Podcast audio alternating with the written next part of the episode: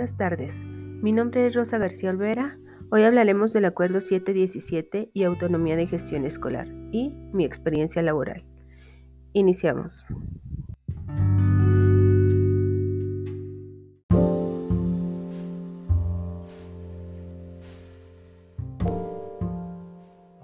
Hoy hablaremos de la autonomía de la gestión escolar y el Acuerdo Secretarial 717. Recordemos que a raíz de la Reforma Educativa Constitucional 2013 se modificaron los artículos 3 y 73 de la misma Constitución, en su transitorio quinto, fracción 11, que señala que deben hacer modificaciones al marco jurídico para fortalecer la autonomía de la gestión, con el objetivo de mejorar su infraestructura, comprar materiales educativos y resolver la operación básica, así como proporcionar condiciones de participación de los actores educativos. Ante tal acción, cabe mencionar que lo establecido en la Ley General de Educación y el Programa Sectorial 2013-2018, en el artículo 28 bis de la Ley General de Educación, se establece que las autoridades educativas, federales, locales y municipales deberán ejecutar programas y acciones tendientes a fortalecer la autonomía de la gestión escolar y en el programa sectorial de educación 2013-2018. Se deberá asegurar la calidad de los aprendizajes en la educación básica y la formación integral de todos los grupos de, de la población, por lo que en el mismo programa sectorial se describen varias estrategias relacionadas con tal objetivo. La primera de ellas es crear condiciones para que las escuelas ocupen el centro del quehacer del sistema educativo, que reciben el apoyo necesario para cumplir con sus fines, además de fortalecer las capacidades de gestión de las escuelas en el contexto de su entorno para el logro de los aprendizajes.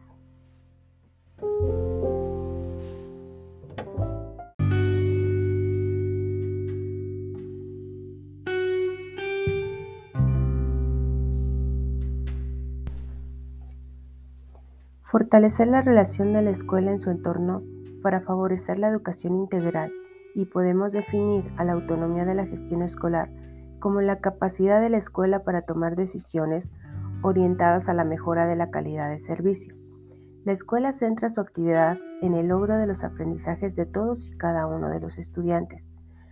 para que a su desarrollo esté orientado a la mejor calidad y equidad de enseñanza, a través de un mayor compromiso de los profesores y de la comunidad educativa, por lo que debe evitarse situaciones que incrementen las desigualdades y la exclusión en las escuelas. La escuela deberá impulsar el desarrollo de su autonomía a partir de la atención permanente de las autoridades educativas locales y municipales, a la mejora de las cuatro prioridades del sistema educativo nacional y la supervisión permanente de los procesos de enseñanza y aprendizaje, que se producen en las aulas bajo el liderazgo del director. Podemos describir algunos tipos de liderazgo como son el trabajo en equipo de manera colegiada y colectiva,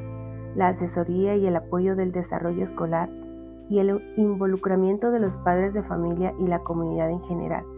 para que de manera conjunta participen en la toma de decisiones y se corresponsabilicen de los logros educativos. A partir de lo descrito,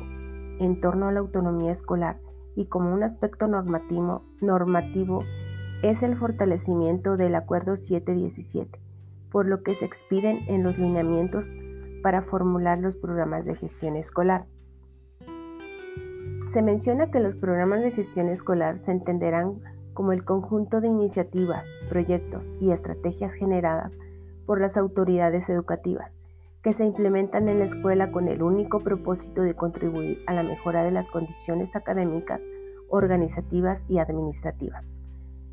Serán observación obligatoria para las autoridades educativas locales y municipales con el propósito de garantizar las condiciones necesarias, además de favorecer la autonomía de la gestión escolar, orientando a la calidad educativa y la equidad. Dichos programas o acciones deben de darse a conocer con gran oportunidad a la comunidad escolar, además de atender determinados aspectos de cómo comenzar el inicio del ciclo escolar considerando la ruta de la escuela, de manera que no afecte el oportuno desarrollo de las actividades educativas. La intención descrita en el Acuerdo 717 es apoyar a todas las escuelas de educación básica del país y que concentre sus esfuerzos en, lograr la normalidad mínima, mejorar los aprendizajes y la conclusión oportuna de la educación básica, disminución del rezago y abandono escolar.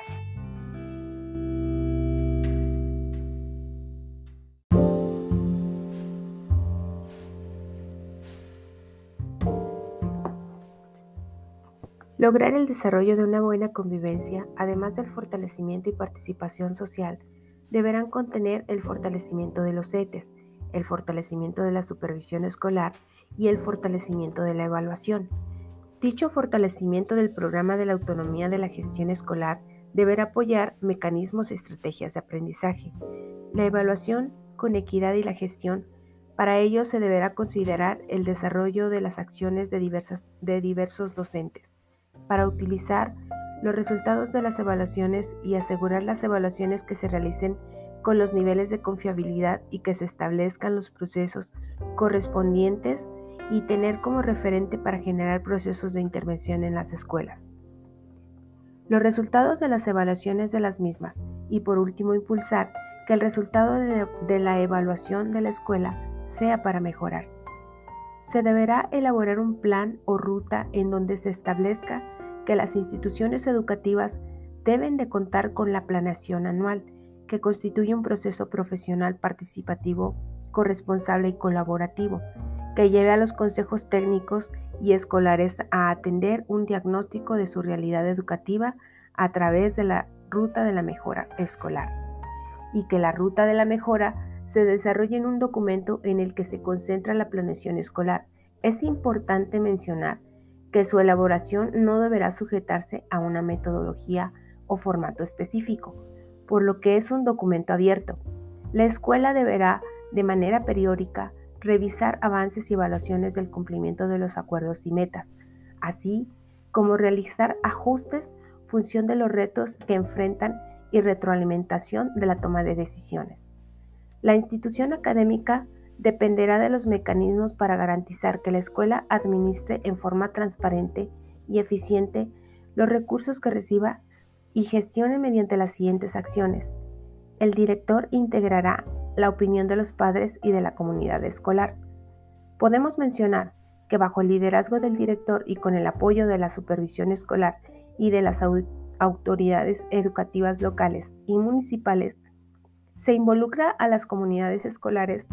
en la toma de decisiones a favor de los alumnos y generar compromisos con los padres de familia para que la escuela se concentre en los objetivos centrales. Además de que las autoridades educativas generen programas, acciones pertinentes para apoyar al Consejo Técnico Escolar.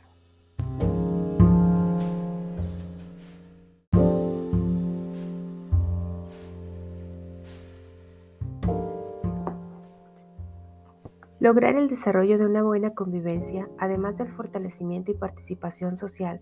deberán contener el fortalecimiento de los ETES, el fortalecimiento de la supervisión escolar y el fortalecimiento de la evaluación. Dicho fortalecimiento del programa de la autonomía de la gestión escolar deberá apoyar mecanismos y estrategias de aprendizaje. La evaluación con equidad y la gestión, para ello se deberá considerar el desarrollo de las acciones de, de diversos docentes para utilizar los resultados de las evaluaciones y asegurar las evaluaciones que se realicen con los niveles de confiabilidad y que se establezcan los procesos correspondientes y tener como referente para generar procesos de intervención en las escuelas. Los resultados de las evaluaciones de las mismas y por último impulsar que el resultado de, la evaluación de la escuela sea para mejorar. Se deberá elaborar un plan o ruta en donde se establezca que las instituciones educativas deben de contar con la planeación anual, que constituye un proceso profesional participativo, corresponsable y colaborativo, que lleve a los consejos técnicos y escolares a atender un diagnóstico de su realidad educativa a través de la ruta de la mejora escolar, y que la ruta de la mejora se desarrolla en un documento en el que se concentra la planeación escolar. Es importante mencionar que su elaboración no deberá sujetarse a una metodología o formato específico, por lo que es un documento abierto. La escuela deberá, de manera periódica, revisar avances y evaluaciones del cumplimiento de los acuerdos y metas, así como realizar ajustes función de los retos que enfrentan y retroalimentación de la toma de decisiones. La institución académica dependerá de los mecanismos para garantizar que la escuela administre en forma transparente y eficiente los recursos que reciba y gestione mediante las siguientes acciones. El director integrará la opinión de los padres y de la comunidad escolar. Podemos mencionar que bajo el liderazgo del director y con el apoyo de la supervisión escolar y de las autoridades educativas locales y municipales, se involucra a las comunidades escolares en la toma de decisiones a favor de los alumnos y generar compromisos con los padres de familia para que la escuela se concentre en los objetivos centrales. Además de que las autoridades educativas generen programas, acciones pertinentes para apoyar al Consejo Técnico Escolar.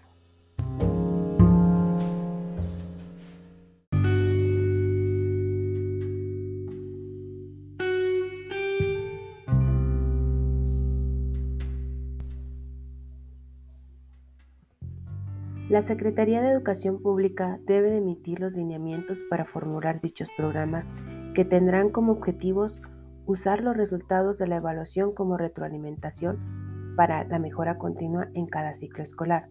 desarrollar una planeación anual de actividades con metas verificables y puestas en conocimiento de la autoridad y de la comunidad escolar. Administrar en forma transparente y eficiente los recursos que, que se reciban para la mejora de su, de su infraestructura,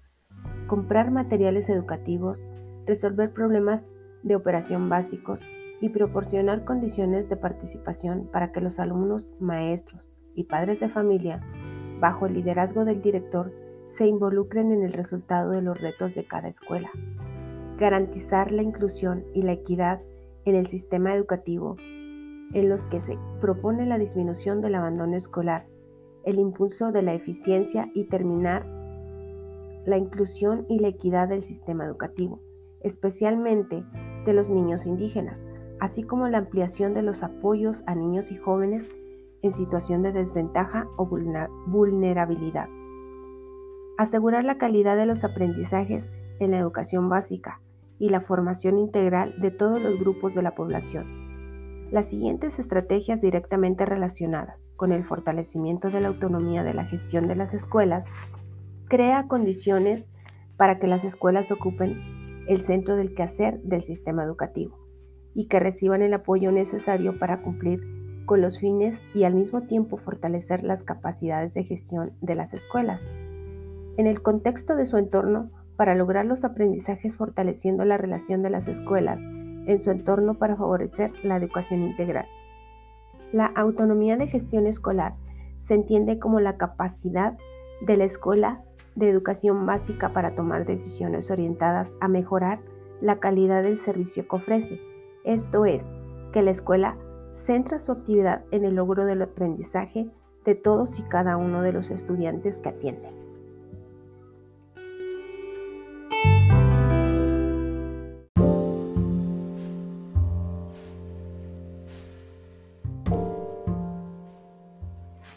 Pero quiero destacar que esa es la forma correcta en que una institución educativa debe de plantearse, pero ya en una realidad solo es un escrito en documentos, porque al aterrizar los lineamientos con, los que se debe regir la institución educativa, la realidad queda muy remota a lo que se debe de hacer, y la mayoría de los planteles no cumplen con los acuerdos que rige la educación. Con todas estas estrategias que se presentan en la gestión educativa, las escuelas cuentan con todo lo necesario para un buen desarrollo de la escuela, pero desafortunadamente, la mayoría de las escuelas no realizan las gestiones pertinentes para lograr sus objetivos académicos. Yo por mi parte no sabía que todo esto puede desarrollarse por medio de la gestión educativa. En la escuela donde laboré nunca mencionaron nada. Los, los consejos técnicos que se realizaban solo funcionaban como una reunión social. Cada mes que se hablaba poco de los proyectos para una mejora de la educación o para lograr una mejora en la infraestructura de la escuela, solo quedaban en, documentos, nunca se, realizaba nada. Los directivos solo piensan en su crecimiento personal dentro de la institución educativa, saltar puestos o obtener beneficios de la institución, sin pensar o tomar en cuenta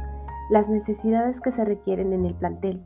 A final de todo queda en un pensamiento o en un documento, pero la realidad es muy diferente a lo que marca la ley.